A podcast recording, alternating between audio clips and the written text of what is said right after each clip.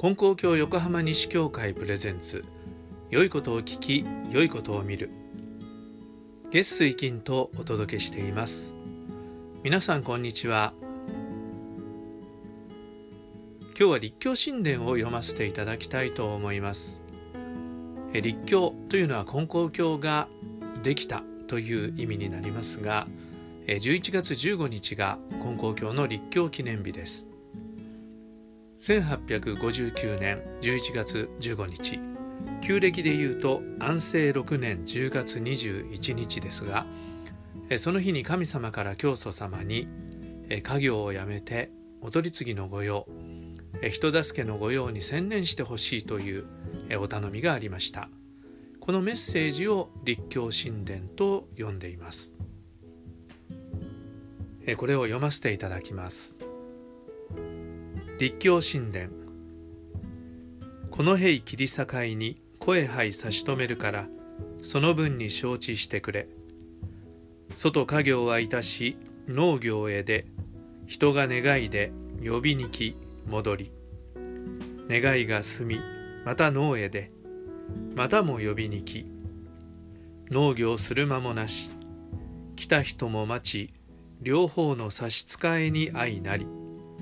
なんと家業をやめてくれんか。その方四十二歳の年には病気で医師も手を離し心配いたし神仏願いおかげで全開いたし。その時死んだと思うて欲を離して天地金の神を助けてくれ。家内も御家になったと思うてくれ。御家よりまし物言われ相談もなり。子供連れてぼとぼと農業しおってくれ。この方のように実意丁寧神新人いたしおる氏子が世間になんぼうも難儀な氏子あり取り次ぎ助けてやってくれ。神も助かり氏子も立ち行き氏子あっての神神あっての氏子末末繁盛いたし親にかかり子にかかり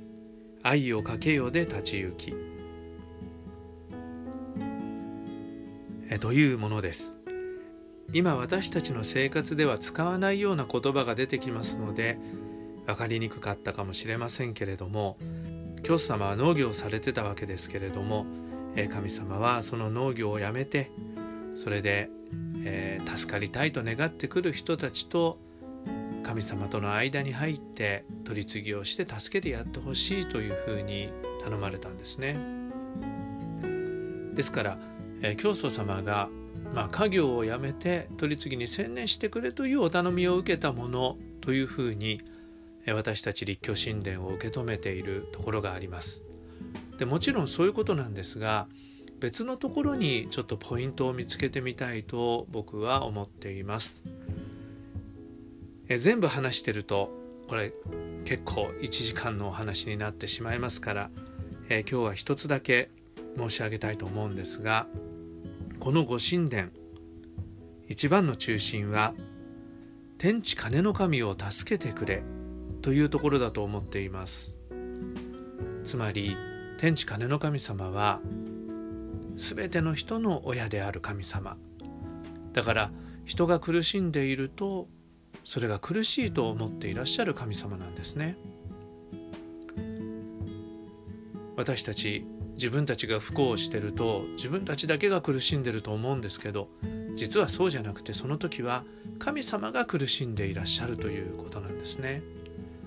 だから人を助けてくれという頼みはそのまま神を助けてくれというお頼みだったわけです。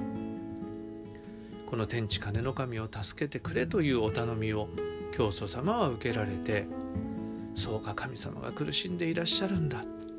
私が御用させてもらって人を助けさせてもらえば